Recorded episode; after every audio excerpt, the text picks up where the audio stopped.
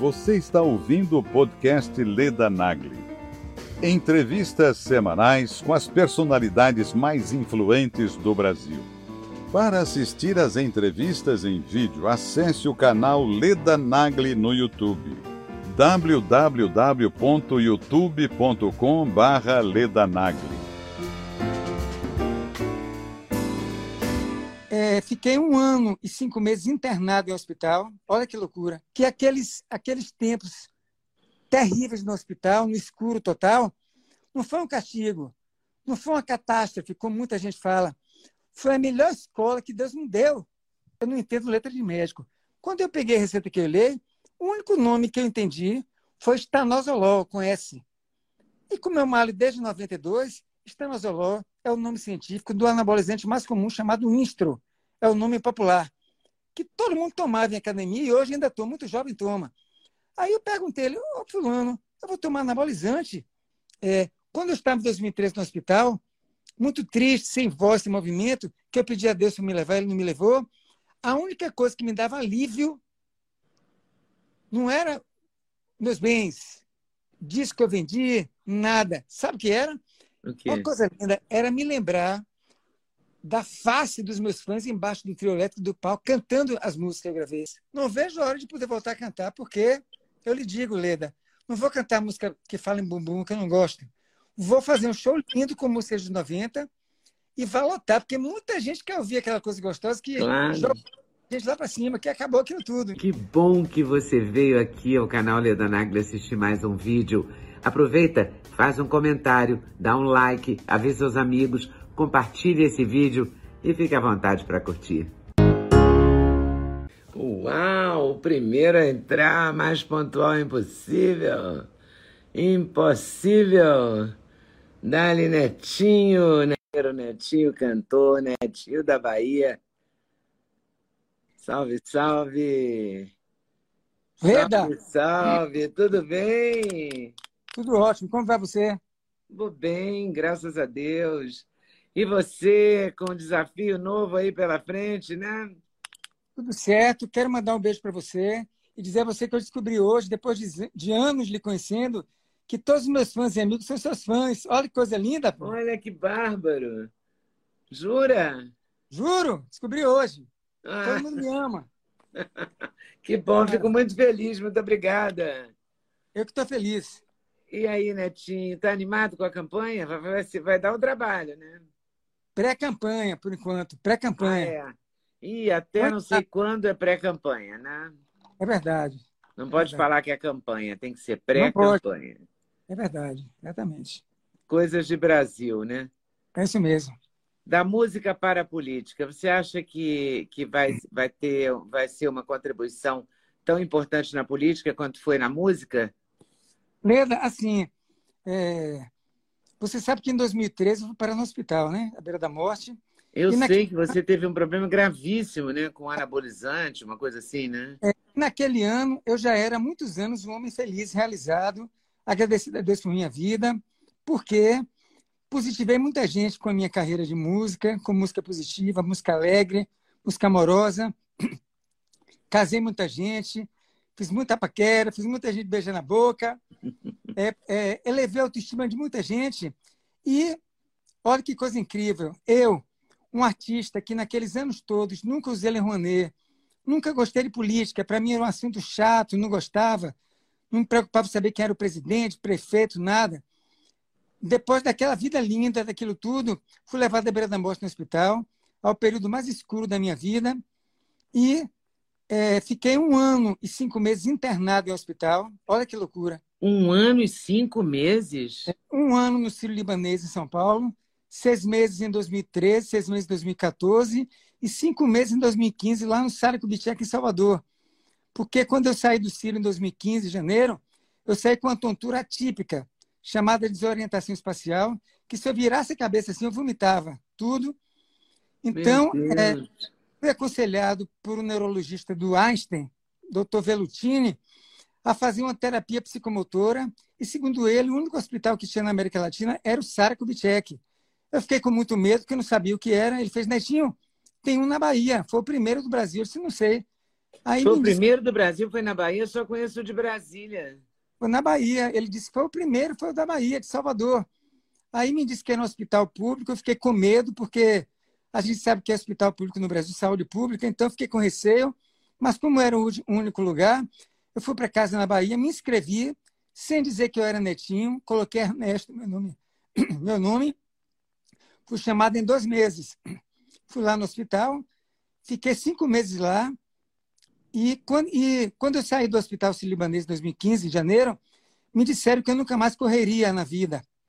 E eu saí do Sara trotando, olha que coisa linda, andando, saí tocando violão já, minha mão começando a tocar violão, começando a mexer.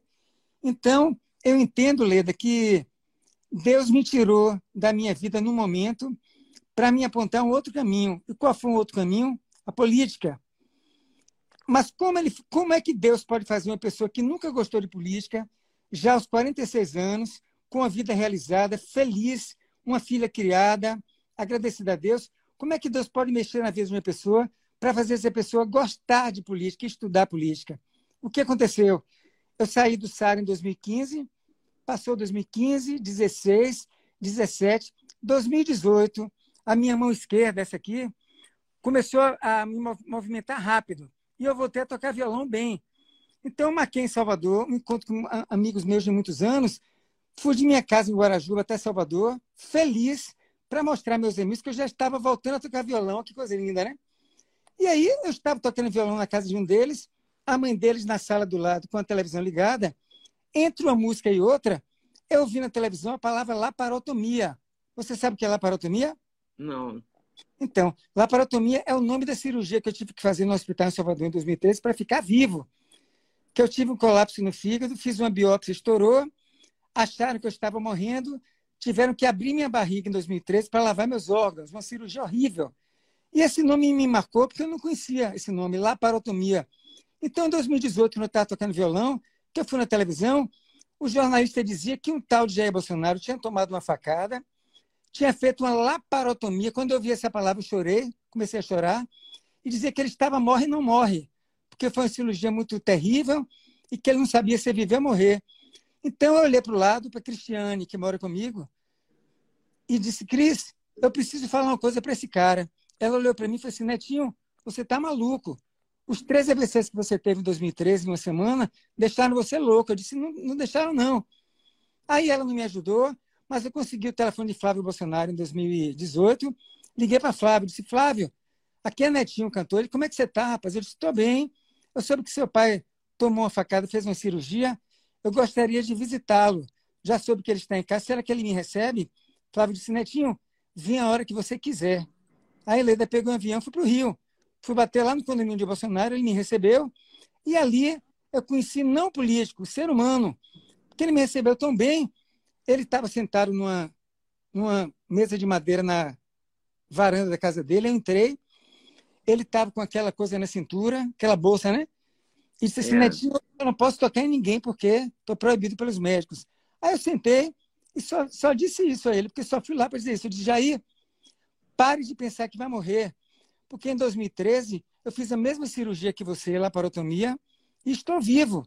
E quando eu estava melhorando no hospital, eu tive três AVCs em sete dias, dois hemorrágicos e um isquêmico, e estou vivo. Ele fez, não acredito. Eu disse, verdade. Aí, Ledo, eu levantei para ir embora porque eu não tinha mais nada para dizer para Bolsonaro. Aí ele, ele falou uma piada de baiano, todo mundo riu ali, tinha umas 10 pessoas, sentei de novo. Aí foi mais uma hora e pouco de conversa, me encantei com a, com a figura, muito sincero, transparente, é, direto. E no final, eu vou contar a você uma coisa que ele fez que me ganhou para o resto da vida. Antes de ir embora, eu disse assim, Jair, você pode gravar um vídeo para mim? Ele fez assim, Netinho, para que, que você quer? Eu disse, Jair, e era verdade. Eu disse, é porque, Jair, estão dizendo em Salvador que se você for eleito presidente, você vai matar os viados todos da Bahia. Ele fez assim, Netinho, minha munição não ia dar. Sem intervalo, Leda. Eu falei, ele meteu na hora. Então eu pensei assim, meu Deus, é um político diferente. É sincero, direto. Porque se fosse outro, ia pensar um pouco para dizer alguma coisa para me agradar. Uhum. Mas ele, Netinho, minha munição não ia dar. Então eu levantei, fui embora, Depois do vídeo, ele que disse que não ia tocar ninguém, abraçou todo mundo que estava comigo. Foi aquela coisa. Fui, voltei para a Bahia. Dois dias depois, ele passou para o segundo turno. Aquilo foi me chamando a atenção para um amigo novo. E um mês depois virou presidente. Então, empolgado por ter o telefone dele, por ele ter virado presidente, comecei a, a postar sobre ele nas minhas redes sociais. Todas, falando bem do Bolsonaro. E Leda, olha o que Deus faz. Eu comecei a fazer uma coisa na vida que eu nunca gostei. Por causa de Bolsonaro, eu comecei a estudar política. Comprei livros, comecei a pesquisar na internet e comecei por Karl Marx, lá atrás. Aí passei por Karl Marx, Stalin, Trotsky, todos aqueles. Depois cheguei a Gramsci, entendi todo aquele processo. Cheguei à escola de Frankfurt, entendi a, a segunda modificação que fizeram no, no marxismo e até o Fórum de São Paulo, que é o grupo de Puebla hoje. Entendi hum. a política toda. Então, nesse meio tempo, em 2020, é, Jair me convidou para uma reunião com ele no Palácio do Planalto, em Brasília. Comprei minha passagem. Aí, um dia antes, me ligou o cerimonial e disse: Netinho, seu Netinho, seu Netinho, o senhor não vai poder encontrar pessoalmente com o presidente porque ele está de Covid. Mas ele sabe que você vai ficar na casa da deputada Major Fabiana e nós combinamos de você fazer uma teleconferência com ele da casa da Major. Aí fui para Brasília, fiz uma teleconferência com o Bolsonaro na casa de Major Fabiana, ficamos mais amigos ainda. 21, vários deputados começaram a me chamar pelo Instagram. A primeira foi Carla Zambelli. Carla disse, Netinho, eu estou vendo você postar muito para o Bolsonaro, eu queria conhecer você. Aí trocamos telefone, fiquei amigo de Carla, depois veio Ginaldo e muitos outros. E naquele ano, na casa de Major Fabiana, na noite da teleconferência, ela fez uma reunião na casa dela, estavam lá Daniel Silveira, eh, vários deputados, Carlos Jordi, que morava embaixo, ela, própria Major. Então, Leda, eu acabei naturalmente conhecendo vários parlamentares bolsonaristas, simplesmente pelo fato de que eu, um cantor lá dos 90, começou a apoiar ele na internet, sem ninguém saber por quê. Porque eu nunca contei essa história que eu te contei agora. Porque para mim foi uma história tão bonita e que me abriu tanto a cabeça, porque quando minha filha nasceu em 98, minha cabeça mudou toda. Mas depois que eu fui para o hospital e que Deus me levou a estudar política e conhecer Bolsonaro, minha cabeça deu outra reviravolta, Leda, eu comecei a enxergar o mundo de uma maneira completamente diferente. E entendi que aqueles, aqueles tempos terríveis no hospital, no escuro total, não foi um castigo, não foi uma catástrofe, como muita gente fala. Foi a melhor escola que Deus me deu. Por quê? Eu aprendi ali coisas que a música nunca me ensinou. Nem meus amigos que eu tinha. Aprendi o que é a vida. Só vou lhe contar uma coisa. No Sara Kubitschek, eu ficava num apartamento lá que tinha uma varanda com porta de vidro, que era comum para os outros quartos.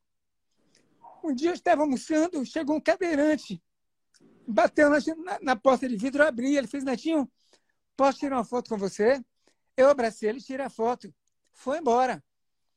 Dez minutos depois, cinco minutos, bateu de novo, era uma morena linda em pé, uma morena bonita, com cabelo liso preto. Ela pediu para tirar uma foto, eu tirei, ela fez assim, Netinho, você sabe quem eu sou? Eu disse, não sei. Ela fez, você viu o caldeirante que veio aqui há pouco? Eu disse, vi, tirei uma foto com ele. Ela, eu vou lhe contar uma história. Eu tive um filho, uma filha com ele. Quando eu engravidei, ele me disse que eu, eu traí, que a filha não era dele. Me abandonou. Eu tive minha filha sozinha, que está com 3, 4 anos, não me lembro direito. E quando ele me, me, me abandonou, ele, ele é, se encantou com outra mulher e levou um tiro na rua, porque estava acompanhado de umas pessoas lá, virou tetraplégico, está aqui no Sara Kubitschek, e sabe quem está vindo dar banho nele, dar comida? Sou eu. Eu comecei a chorar, Leda. E no hospital, eu lembro que eu comecei com pessoas que não me entendiam.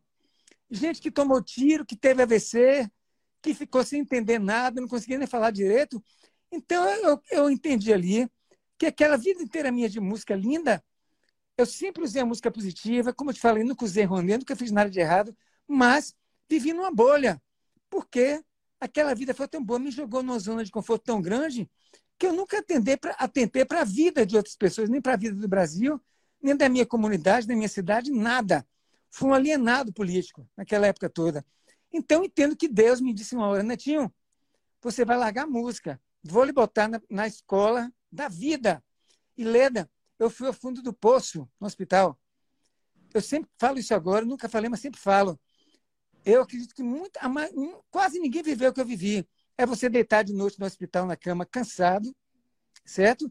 E naqueles dias, eu, eu, quando eu acordei do primeiro coma no Liceu Libanês, eu estava sem voz, sem memória recente. Eu sabia que eu era netinho, mas não sabia onde eu estava, nem o que tinha acontecido. Não lembrava. E não tinha movimento nenhum, só mexia os olhos. Eu pedia de noite, Deus, Jesus, me leve. Eu não mereço. Depois de tanta coisa bonita que eu já fiz. Minha filha está criada com 16 anos, me leve. Eu não preciso viver mais. Deus não me levou, Leda. Não me levou. E ele me ensinou. Eu, eu entendo que ele disse, Netinho, eu vou lhe deixar vivo e você vai seguir ajudando pessoas, mas não com música, com outra coisa e me botou no, no caminho de uma coisa que eu odiava, que é política, não gostava, não me interessava, rejeitava a conversa, não gostava. Era adepto daquela coisa, política não se discute. entendi depois de tudo, de muito estudo, de conviver com Jair, de conversar com muitos amigos que eu fiz aqui, vários ministros, que a nossa vida hoje, tudo nela depende de uma coisa só que se chama política. Não podemos viver hoje sem discutir política. Eu não estou falando de direita e esquerda. Estou uhum. falando do bem e do mal, do certo e o errado. Porque entendo que ser de direita não é apenas algo ideológico, é você dar um passo em direção ao que é correto na vida. E ser de esquerda é você dar um passo em direção ao que é errado. E entendo que todo mundo, seja direitista ou esquerdista, sabe o que é certo e o que é errado na vida. Quem opta pela esquerda, opta pelo que é, pelo que é errado, pelo que vai deprimir a gente, porque entendo que, eh, só dando um exemplo aqui, toda aquela música positiva dos 90 e não falo só do axé, porque tudo de massa era lindo ali, o pop rock, é, a MPB, tudo era positivo, o sertanejo, o, o pagode, tudo aquilo foi tirado da rádio de, das rádios de massa do Brasil. Entendo que foi um propósito político, com a finalidade de rebaixar a autoestima das pessoas. O povo brasileiro hoje tem autoestima rebaixada e não consegue entender muita coisa ao redor dele. As pessoas estão numa bolha. Então, Leda, o que foi que aconteceu? Eu, no ano passado, fui para a motociata de Florianópolis. Estava lá na motociata, com, porque eu fui para várias. Estava lá com Carla Zambelli, Coronel Ginaldo, meus amigos. Aí chegou Luciano Huck, Luciano Hang. Luciano Hang, Luciano, Luciano Hang. Hum. Aí Carla me abraçou, abraçou Luciano Hang, que eu conheci pessoalmente naquele dia. A Ginaldo filmando, o cara fez assim, Luciano, eu convidei Netinho para ser meu deputado federal pela Bahia, mas ele não aceitou ainda. E aí postou esse vídeo. Foi uma confusão na minha vida, um monte de gente me ligando, perguntando se eu ia sair para deputado. Eu disse, não sei, não sei, não sei. Aí Gilson Machado me ligou, que hoje é ministro do Turismo, e Gilson é meu uhum. amigo há muitos anos. Quando eu cantava na banda Beijo, ele tinha a banda Brucelose, ele abriu, abriu muitos shows meus no Nordeste. Então eu já era amigo disso, ele me ligou e disse, Netinho, ele me chama de Netinho, pernambucano, né? Netinho, você tem que sair da internet e ir para a política. Eu disse, Gilson, eu não vou, porque eu sou cantor. Aí Carla insistiu, um monte de gente. Eu disse, Carlinha, eu só vou lhe dar uma resposta no dia que eu falar com o Jair. Aí, há quatro meses agora, eu, te, eu estava em Brasília, Jair me convidou através de Tenente Mozart, que é meu amigo, para tomar café com ele no Alvorada. Fui tomar café com ele. No final do café, eu disse, Jair, é, seus amigos estão me dizendo para vir como federal em Brasília mas eu só virei se eu puder lhe ajudar. Qual é a sua opinião? Ele fez, Netinho, venha que eu lhe apoio. Então, naquele dia, Leda, e dizendo a todos aqui que eu sou fiel, nisso tudo, há uma pessoa só que se chama Jair Bolsonaro, sou fiel a ele. Me filiei ao PL, conversei com o Valdemar, mas sou Valdemar, Valdemar, sou fiel a Jair Bolsonaro. Estou aqui no PL, mas sou fiel a Jair. Eu sigo Jair. Então, depois daquele dia, eu tomei a decisão, mas levei quatro meses para anunciar na, na, nas minhas redes sociais, porque no, no, não vou chamar meus fãs para uma aventura, concorda? Uhum. Para se me aventurar em política. Então, levei quatro meses conversando com amigos, com familiares, com empresários amigos meus, para saber se eu teria apoio para fazer uma campanha. E comecei já, Leda, a pré-campanha. Semana passada viajei para Conceição do Coité, interior da Bahia. Foi uma viagem linda. E estou fazendo encontro com grupos de bolsonaristas nas cidades. E de dia Olha que coisa linda. Quem me ensinou isso foi meu amigo Magno Malta. Estava na casa dele. Ele fez, Netinho, você tem capilaridade você tem o que muito político não tem. Todo mundo lhe conhece. Só que as pessoas precisam saber por que você está na política. Você tem que contar a sua história. Como é que você conheceu o presidente, ficou amigo dele? As pessoas têm que saber. Aí ele disse assim: olha, quando você chegar na cidade, que você vai fazer o encontro à noite, você vai, eu vou lhe dizer dois lugares para você ir. Primeiro, você vai na feira da cidade e depois na rodoviária. E lá você vai ver as pessoas todas em cima de você. Se não lhe conhecer inicialmente, você pede a algum amigo meu para lhe chamar de longe, Netinho, tira uma foto comigo? Leda, eu estou fazendo isso. A coisa é linda, as pessoas me abraçam com carinho. E estou muito contente porque estou encontrando, com, não é fazendo política, mas estou encontrando com gente que quer o bem do Brasil, nas cidades que são bolsonaristas. Coisa mais linda do mundo. Estou muito feliz hoje, agradecido a Deus, porque é, te disse que quando eu estava melhorando em 2013 no Sírio Libanês, tive três AVCs em sete dias. É, eu queria voltar um pouquinho nisso. Você descobriu que você sentiu uma dor? Como é que você descobriu que seu fígado estava bombardeado? Não descobri. Foi assim, ó. É, em 2012, depois Você tomava bomba, é isso? Vou lhe contar tudo. Em 2010, três anos antes do adoecer, eu era um homem hiper saudável, já estava no meu sexto check-up no Hospital Aliança em Salvador, que é o melhor hospital da Bahia, uhum. o doutor Jackson Noia. É, porque sempre Saúde... foi essa imagem que eu tive de você. Um cara Pronto. forte, musculoso. Porque eu já fazia musculação desde 92, com Antônio Pavão, que sempre foi contra anabolizante, meu mestre. Só que em 2010 eu tive varicocele, aí meu médico disse, Netinho, vou fazer uma, um, um raio-x dos testículos. Fez, diagnosticou varicocele bilateral. Me mandou para o doutor Simar Coutinho, que era uma sumidade mundial. Sim. em Salvador. Baiano. Baiano. Tirou outra raio-x dos testículos, confirmou e disse, Netinho, você está com a testosterona muito baixa, eu vou lhe aplicar uma cápsula de testosterona em suas nádegas, mas tem uma cirurgia você quer fazer? Eu disse, claro que eu quero. Mas ele disse, mas só funciona em metade dos homens. Eu disse, quero tentar. Aí me mandou para Gabriel Ata, na clínica CEPAR, na federação, que era dele, de Osimar de Gabriel Ata. Gabriel Ata me operou, me examinou três meses depois, não funcionou em mim. A testosterona continuou baixa. Então eles se reuniram e disseram, Netinho, é, se você não procurar o melhor endocrinologista de Salvador, você vai morrer. Porque você é cantor, é, faz muito show em trio elétrico, canta horas, dança com bailarino cantando, se desgasta muito. Se você não repuser sua testosterona para os níveis normais, você vai ficar doente e morrer. Aí, Ledo, cheguei em casa em Salvador e falei para Cris, Cris, eu não vou nem em Salvador, eu vou logo em São Paulo, que é a cidade mais avançada, buscar o melhor de São Paulo. Só que em 2010, a única pessoa ligada à medicina que eu conheci em São Paulo foi uma médica cirurgiã que operou meu nariz no ano 2000 dona da clínica Santé de cirurgia plástica. E por que ela me operou em 2000? Porque ela já tinha operado Ana Maria Braga, Gugu Liberato, Clodovil, uhum. Zezé de... todo mundo que eu conhecia na ela Globo. Ela era famosérrima. Pronto, quando eu fui operar em 2000, eu perguntei aos meus amigos, eles encaram, ela fui. Então, em 2010, quando eu liguei, ela disse Netinho, você não vai... Eu disse assim, ô oh, Ana, me indica um milhão de endocrinologista de São Paulo, não tem problema com o preço, eu pago. Ela fez, Netinho, você não vai no melhor de São Paulo, não, você vai no melhor do Brasil, meu amigo, fulano. Já posso citar o nome dele, não quero citar aqui. Aí, eu pronto. sei quem é, mas eu acho que muita gente sabe quem é. Muita gente sabe. Aí o que aconteceu? Minha contadora ligou para a clínica, é, a, a, secretária, não sei se era a Edna, disse: ele só vai ligar para Netinho depois que ele pagar a consulta. Aí minha contadora pagou 650 reais na época, que eu achei cara, em 2010. E aí ele me ligou: disse, Netinho, eu vou lhe mandar um exame de sangue, você vai fazer em Salvador, vai mandar o login assim do laboratório, eu vou baixar em São Paulo, vou preparar as suas fórmulas e vou lhe ligar para você vir buscar em São Paulo. Ana, ele mandou um exame para mim de duas páginas. Eu nunca tinha feito exame de sangue de duas páginas. Tirei 32 tubinhos de sangue. Nunca tirei isso e naquela época aquilo me dizia que ele era um bom médico. Porque um exame daquele complexo, eu disse, Cris, ó, Cris, o cara é bom. E com a consulta cara, cheguei no consultório de São Paulo, um casão lá, com mulher bombada na recepção, com pernão, peitão, um cara todo forte e só, estou no lugar certo. Aí, quando ele me atendeu, me levou para uma sala, fiquei de short para fazer um exame de impedância. O exame saiu papel em inglês. Quando eu li, eu disse: Ó, o cara é bom mesmo, a máquina é importada. Tudo me dizia que ele era um grande médico. E a, e a, doutora que me indicou, que era muito minha amiga, foi acreditando em tudo.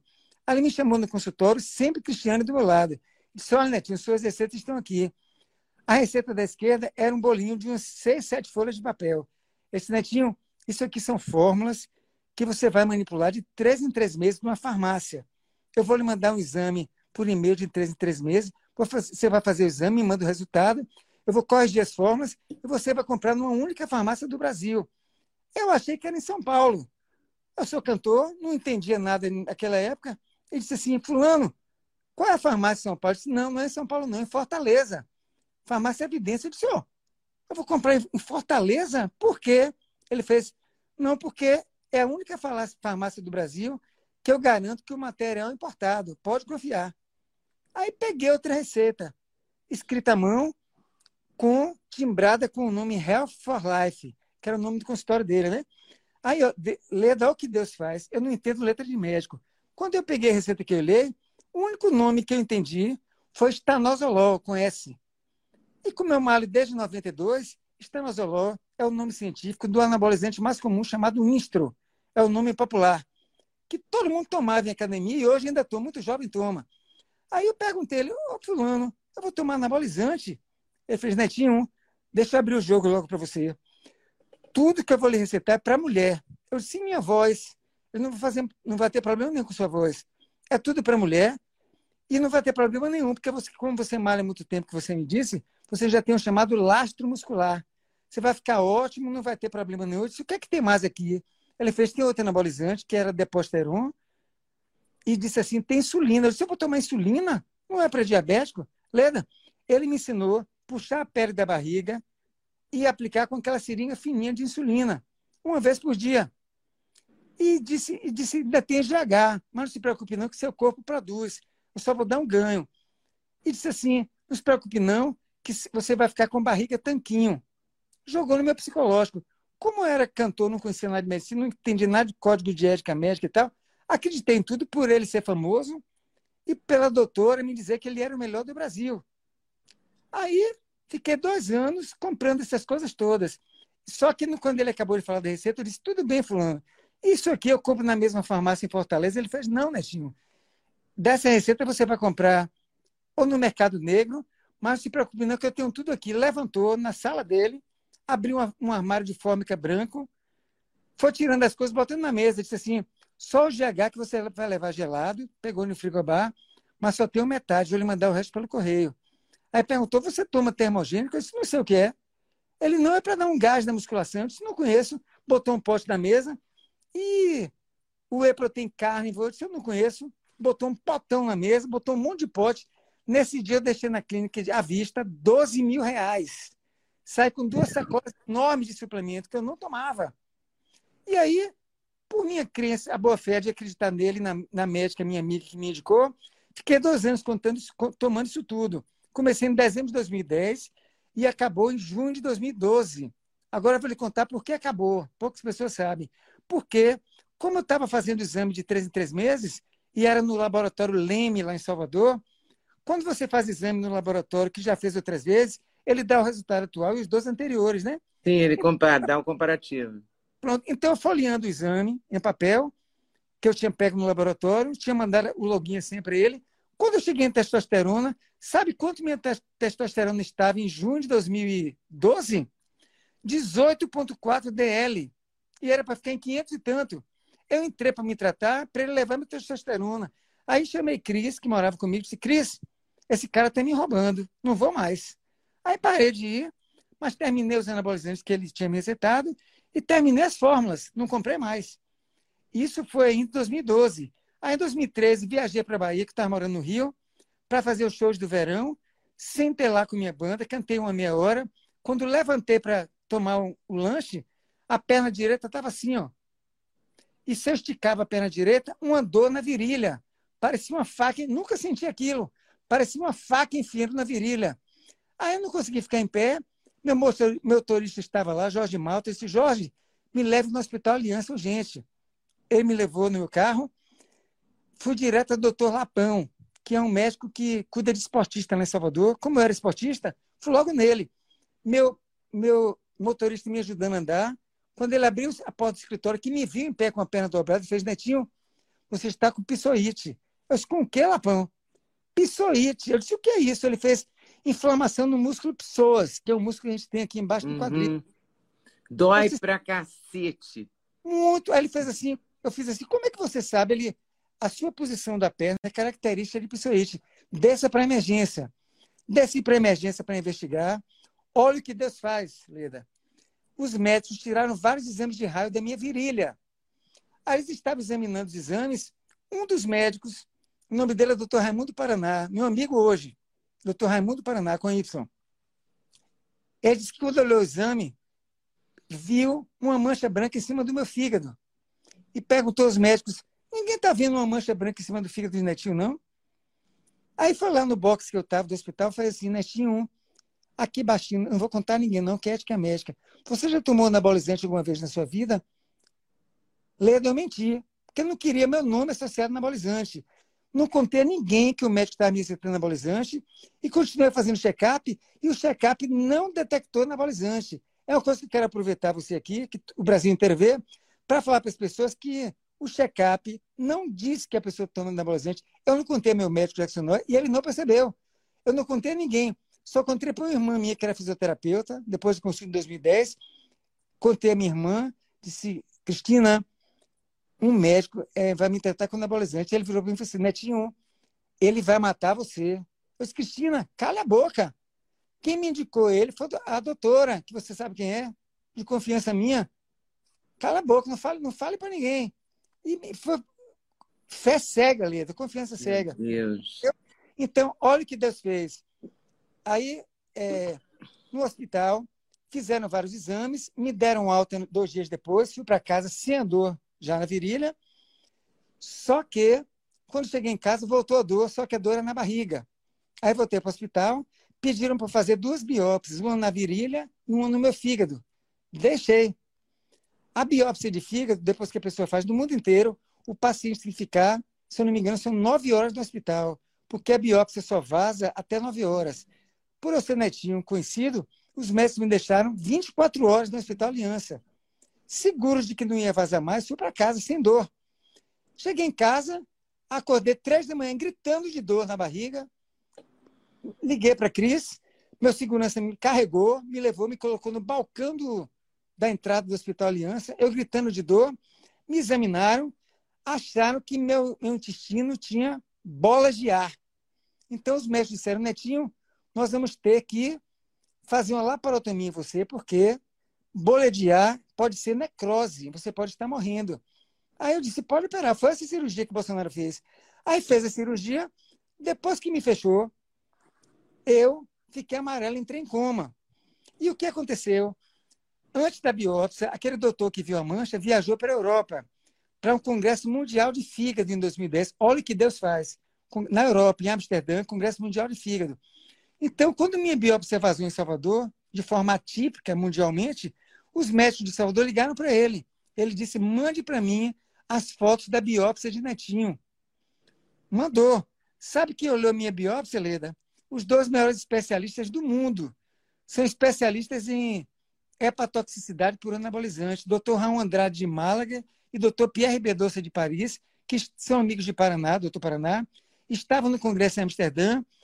Aí ele me contou que quando viram meu, as fotos, disseram assim: seu paciente usa, seu paciente usa anabolizante, ele fez, não usa. Os dois médicos eram assim, mentiu para você. Usa, isso aqui é peliose hepática. Ele com certeza está tomando estanozolol e outro, que é exatamente os anabolizantes que o médico tinha me recetado. Aquilo me salvou a minha vida a primeira vez. Paraná ligou para a Bahia, mudaram meu tratamento, só que um plano estranho já tinha forçado minha família a me mandar para o Ciro Libanês em São Paulo, que não era para ir, que eu estava em curva de melhora na Bahia. Mas é um caso policial que aconteceu, outra história. Aí pronto, fui para São Paulo em coma. Chegando lá, ia me operar, a equipe do Dr. Calil, um médico levantou a mão. Olha que coisa linda ele, não sei se era o doutor Emerson, ele disse assim: se abrir a barriga de Netinho, eu saio do caso. Ele morre. Não pode operar. Aí Calil não me operou, eu fiquei vivo.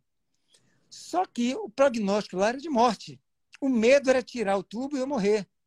Aí, um dia depois, me estubaram. Quando tiraram o tubo, do e da manhã, eu abri o olho. Eu acordei. Só quando eu acordei no Ciro, eu estava sem voz, como eu te disse, sem movimento no corpo e sem memória recente. Abri a boca para gritar, não saía nada. Porque queria saber o que estava acontecendo, não tinha voz. Entendeu? Fiquei naquela loucura ali. E vou te contar uma coisa aqui, poucas pessoas sabem. Me con... Cris estava lá, minha irmã Cláudia Andrade estava lá, e uma amiga minha de Natal, Luciana, foi para me ajudar. Elas me contam que naquele momento, quando eu acordei, eu ficava acordado cinco minutos e apagava. Demorava meia hora, acordava de novo, ficava um minuto, dois minutos, apagava. Só que uma dessas vezes, eu lembro que quando eu abri o olho, deitado na cama sem movimento, eu abaixei o olho assim para olhar a cama, eu não enxergava as paredes do quarto, Leda. A cama estava cercada, o quarto estava lotado de gente. Todos de branco e pelo bem da minha filha. O pano da roupa era de toalha. Sabe aquele tecido de toalha? Era de toalha. E o mais lindo de tudo, que para mim o nome disso é Deus. Todos sorriam para mim. Nenhum com a cara fechada. Então, em 2016, eu entendi que eu estive acompanhado, bem acompanhado, todo aquele tempo no hospital. Não foi castigo. Deus queria que eu atravessasse aquela estrada de sal para aprender na escola, que não foi de música, nem de engenharia e filosofia que eu estudei, foi de música. Então, eu sou um homem grato. Então, ali no hospital, fiquei 12 dias sem beber água. Tenho marca de sonda aqui no pescoço e no braço, porque eu não podia entrar água no meu corpo, nem podia me tocar. Para fazer exame, carregava com lençol, botava numa maca. E Leda, eu perdi em dois meses 50 quilos. Fui de 95. Meu Deus.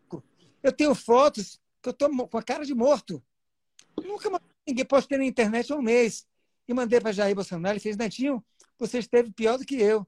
Temos uma missão para cumprir aqui. Então, ali, dois meses depois daquela coisa, quando eu já estava na cadeira de roda, já para andar, voltando a falar, já me lembrando das coisas, tive três AVCs em sete dias. Tive o primeiro hemorrágico. Meu Deus. Operou meu cérebro no cerebelo, o doutor Marcos Stavali. E foi incrível porque eu não tenho sequela de movimento, só tenho tontura. Eu já estava internado. E, por sorte, o doutor Calinho entrou no quarto para passar a visita. Ele me conta que eu estava mastigando e olhando para ele como se estivesse olhando para uma montanha ao longe, com um olhar vago. Mas quando me viu, disse: leva para fazer ressonância. Fez, foi operado na hora, na cerebelo, pelo doutor Marcos Estável cérebro. Fui para a UTI. Dois dias depois, tive o segundo hemorrágico no mesmo lugar. Abriu de novo, mesmo doutor Marcos Stabile. E três dias depois, tive o terceiro isquêmico. Operou mais uma vez, tive hidrocefalia, teve que furar meu crânio, botar um tubo para sair água. Ficou nove dias saindo água com sangue. Entendeu? Tive outros comas. E é, colocaram uma válvula no meu cérebro. Eu tenho uma válvula para entrar em aqui. E já estou no quarto stage cardíaco. Em 2016, botei mais dois. Botei em 2014, dois. Mas nunca tive nada no coração. Foi tudo preventivo. Doutor Calil, netinho, tem um provável pensei que botar. Você bota logo. Estou aqui, bota logo. Botei. Então, Leda, é, saí do hospital em outubro de 2013. Quando eu cheguei na Bahia, o doutor Calil autorizou eu, eu usar meu iPad. Quando eu abri meu iPad, em dezembro de 2013, e todo mundo constatar isso, quando eu abri a Vejinha, a, a capa era assim: os médicos que receitam bomba em São Paulo. Eu tomando 28 remédios naquela época, quando eu abri a revista, a foto de dentro era desse médico que me receitou os anabolizantes e aquela paniquete Dani Bolina. Aí eu olhei a foto, mas não, como eu estava muito aéreo ainda de muito remédio, não associei o meu caso. Li, a revista Vejinha dizia que disfarçou um repórter de paciente, microfonou, foi cinco médicos de São Paulo, o primeiro foi aquele. E tudo que ele me disse, ele falou para o paciente, está tudo na Veja, de dezembro de 2013, na Vejinha. Aí pronto, é 2014, eu voltei a morar no Rio de Janeiro porque saí do Ciro com aquela tontura vomitando, mas o neurologista sênior do Ciro, doutor Milberto Scaff, eu chorava muito, ele falou meu quarto, netinho um, sua tontura vai passar em julho de 2014, daqui a um ano. Um ano depois, você vai ter primeira cirurgia no cérebro. Eu disse, tá bom, Humberto. Então eu fui para Salvador e, por acreditar nele, voltei a morar no Rio de Janeiro com o Cris. Fiz um show no Citibank Hall em abril de 2014. lotado, foi gente do Brasil inteiro. Dirigi um show de três horas, que eu nunca tive diretor, eu dirigi o show, fiz show, passei mal, depois voltei para o hospital. Show Meu lindo. Deus. Gente, aí o que aconteceu?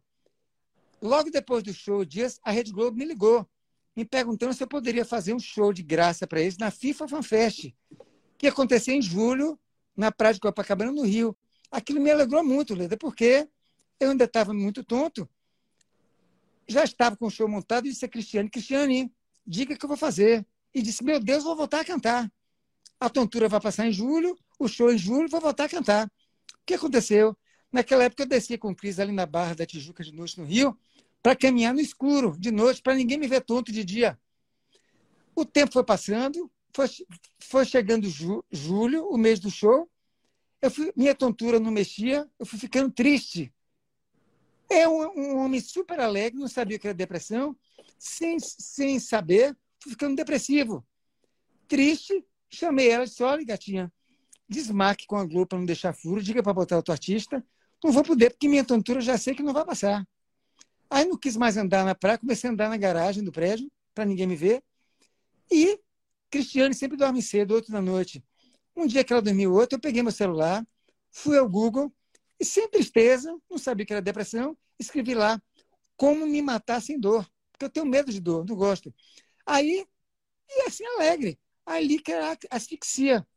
Aí enganei Cristiane, tinha um, um escritório dela no apartamento, eu peguei dois sacos de lixo da dispensa daquele preto grosso, peguei uma fita durex daquela grossa, cortei uma barra de camisa de malha minha, fiz uma tira e disse, quando o Cristo for dormir outra, vou... e peguei vários remédios, juntei um bocado para esconder dela. Eu disse, eu bolei um plano, né, alegre, disse, meu plano é esse. Quando o Cristo for dormir, eu vou tomar os remédios todos, vou começar a ficar tonto para desmaiar, vou botar o saco na cabeça, vou amarrar com durex e com pano, com certeza vou desmaiar, vou morrer dormindo, não vou sentir dor alegre com o meu plano. Aí ela dormiu, eu fiz o plano, aí tomei o remédio, esperei uma meia hora, não fiquei, não desmaiei. Calil me disse depois que foi porque eu estava muito ansioso, os remédios não fizeram efeito. Eu não tinha nenhum remédio forte, era para açúcar, para tontura. Aí eu não dormi, o saco começou a ficar molhado, a, a murchar e apertar. Eu sou medroso, cancerando, desespero, lasquei o saco, fiquei vivo. Aí desmaiei na cama, Acordei, acordei no outro dia, uma e meia da tarde. Quando eu acordei que eu me vi vivo, fiquei revoltado. Aí Cris entrou no meu quarto e disse, gatinho, você quer almoçar agora? Eu disse, Cris, eu não vou comer nunca mais. Só traga água para mim. Porque eu pensei assim, Leda, já que eu não morri com o saco, asfixia, eu vou morrer sem comer. Você tirou o saco? tirei, não te disse que eu tirei? Tirei, fiquei vivo. E apaguei. No outro dia de manhã eu cortei, o Durex uma tesourinha, joguei pela, pela janela da varanda para a Cris não ver. E aí fiquei sem comer três dias. Querendo morrer. No terceiro Meu dia. Deus do céu, que horror. No terceiro dia eu estava Mas é na desespero mesmo, né? Desespero. No terceiro dia eu estava na cama, sem conseguir levantar, com um hálito horrível, porque quando não come, a gente tem a litose, né? Tem a litose. Aquele, aquele fedor horrível na boca. Meu, meu empresário mandou um psiquiatra lá, que queria me levar para uma clínica. Eles né, tinham vir com 12 enfermeiros, mas eu entendo hoje que eram seguranças, os caras eram enormes, vestidos de branco. Aí eu na cama, chamo, xingando ele, ah, sai daqui, a casa é minha, eu entendo de lei, falando, não quero maluquice, né? Muito remédio. Aí quando eu vi, uma injeção no meu braço. Cristiano ligaram para o doutor Calil, o doutor Calil disse a ela, não dope netinho, dê um tranquilizante e traga ele para o Círio Limanês de qualquer forma. Aí eu apaguei, quando eu acordei de noite, eu estava numa cadeira de rodas, sentado no Círio Libanês de novo, com o Calil na minha frente. Como eu já tinha ficado ali seis meses, eu voltei a comer, fiz todo o tratamento que Calil me sugeriu, fiquei mais seis meses internado no Círio Libanês, foi 2014. Né? Fiz um tratamento para a tontura, porque eles acharam que era labirintite, depois não adiantou, porque não serviu para não foi para labirintite. Saí e me indicaram, que eu te contei, o Sara Kubitschek. Então, minha história é essa, entendeu? Eu, eu entendo, Leda, que Deus me deixou vivo para ajudar as pessoas. Como eu ajudei, eu sou tão feliz porque eu sempre brinco com as pessoas que às vezes eu estou no aeroporto, atualmente, né? Aí vem um marmanjo de lá, bate em minhas costas com força e, e, e não fala baixo, não grita. Peguei muita mulher nas suas custas. Eu disse, falei baixo. Beijei muito com suas músicas, entendeu?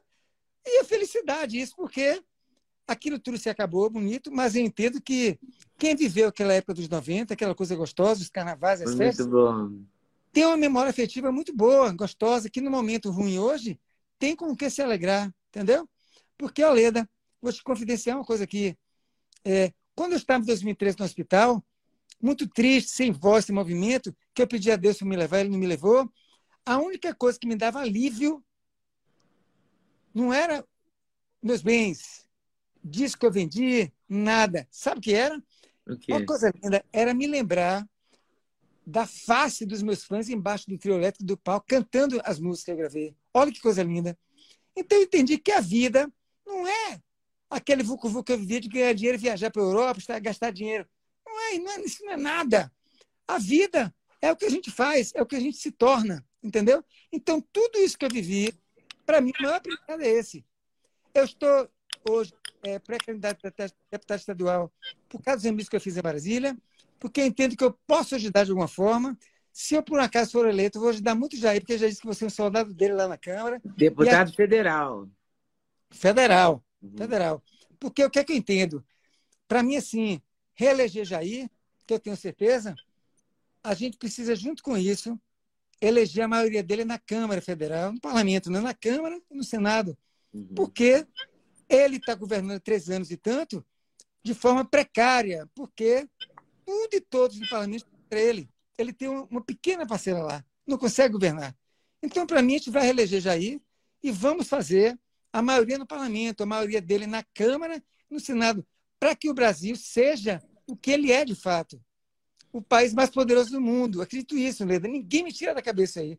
Já estudei muito, eu pesquisei no hospital em 2014 por falta de o que fazer, que eu ficava na cama, tinha tempo. Comecei a estudar física quântica, me indicaram muitos livros, e eu sempre estudei budismo, hinduísmo, e vi que a física quântica hoje repete coisas que Buda falava, que Jesus Cristo falava, então está tudo ligado. E o Brasil hoje está no epicentro do mundo. O mundo inteiro sabe que depende do Brasil daqui a alguns anos. Entendeu? Então, eu sempre falo meus amigos hoje, fulano, a gente tem que ser agradecido hoje por estar vivo, porque estamos vivendo um momento do Brasil hoje crucial, não é para o Brasil, é para o mundo. Nós somos de uma importância vital para o mundo, Leda. É isso que eu entendo hoje, entendeu? Desculpa falar tanto, lhe interromper. Não, eu, eu quero voltar numa coisa que eu acho muito importante a gente reafirmar, que é a qualidade da Rede Sara. Porque Pronto. eu já fui à Rede Sara, eu me inscrevi exatamente como você, por telefone, é, e eu fui atendida em Brasília.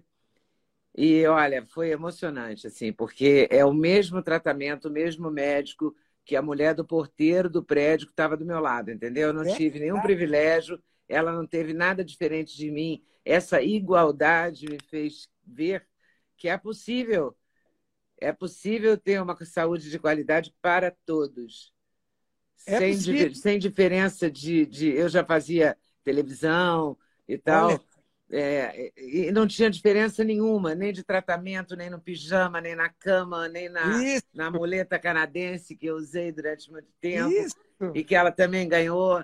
Olha, é, é muito emocionante a Rede Sara. Ela realmente é uma coisa comovente, é uma coisa que funciona nesse Brasil e que merece, sabe, esse elogio, esse e vai merecer verbas que você provavelmente, como deputado federal eleito, poderá é, designar para a Rede Sara com, com todo o merecimento, porque essa não é, é, emocionante você ver que você é atendido como aquele cadeirante que falou com você, como, como a mulher do porteiro que foi atendida junto comigo.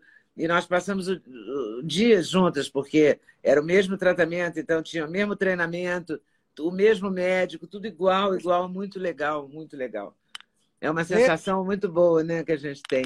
Mas, Netinho, você, esse tempo todo na cama, no hospital, é uma aprovação, é porque você soube entender essa aprovação, né? Lena, assim, é, eu cheguei no hospital a virar agnóstico e ateu. Tanto que em 2014, muito triste, um amigo meu foi lá operar a coluna, guitarrista. Eu disse, Léo, Deus não existe estamos jogados aqui no mundo, olha o que o sofrimento pode chegar, né? E me fez fazer a curva para Jesus Cristo. Olha que lindo.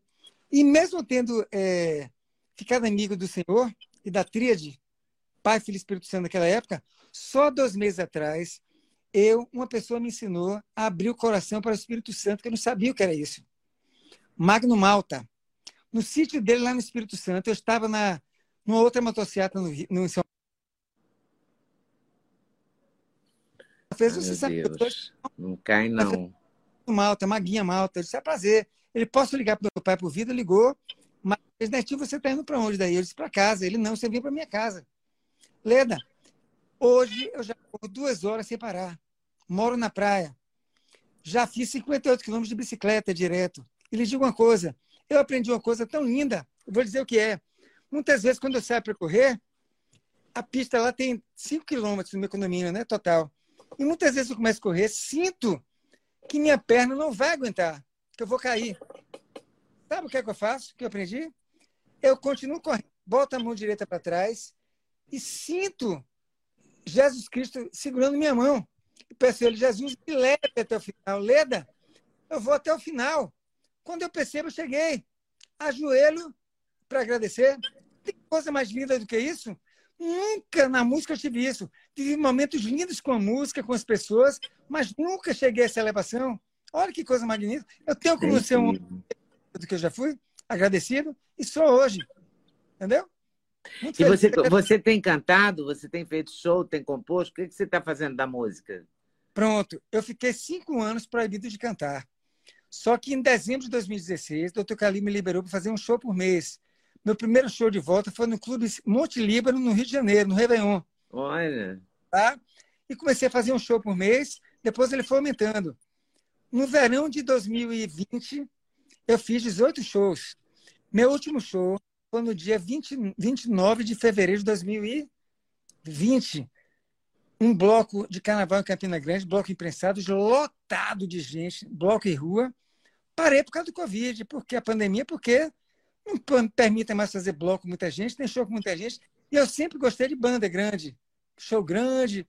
Então parei. Estou há dois anos sem cantar. Entendeu? Vou fazer um show agora em junho em Portugal. Não é um show meu, fui convidado para cantar com um artista lá, vou e volto. Mas não vejo a hora de poder voltar a cantar, porque eu lhe digo, Leda, não vou cantar música que fala em bumbum, que eu não gosto.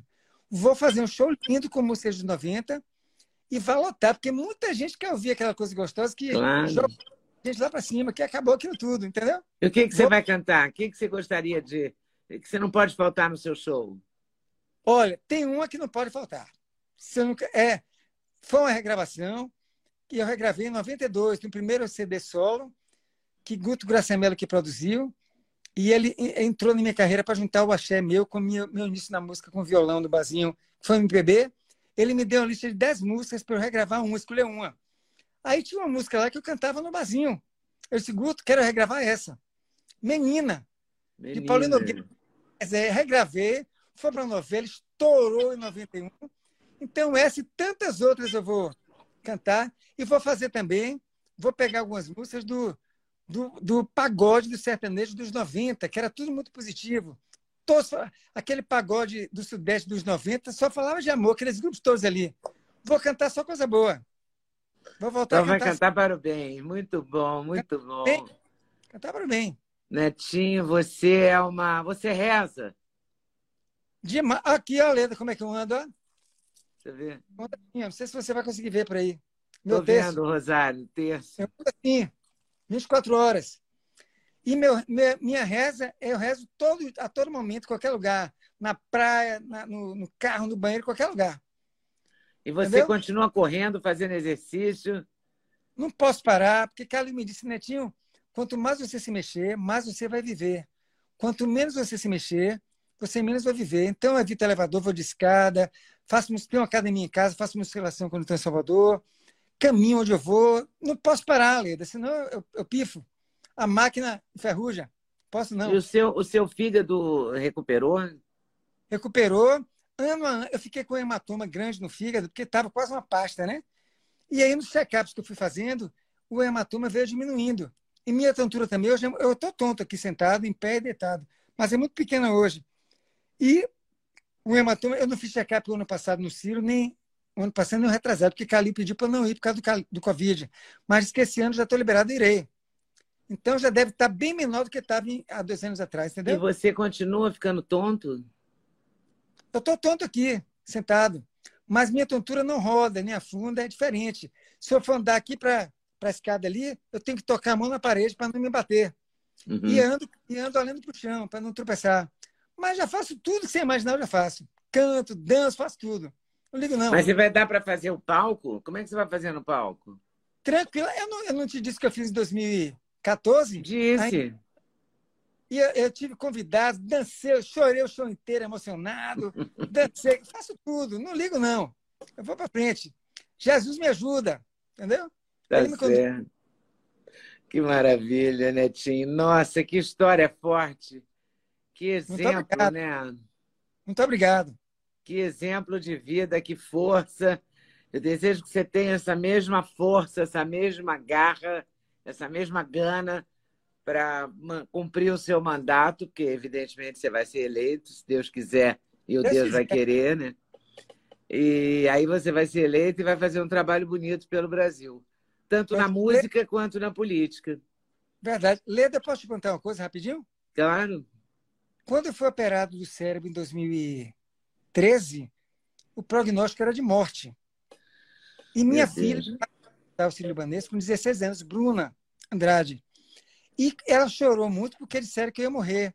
Aí o médico que me operou, meu amigo Marcos Estávio, chamou ela e disse: Bruna, eu vou trazer seu pai vivo. E trouxe, me operou três vezes.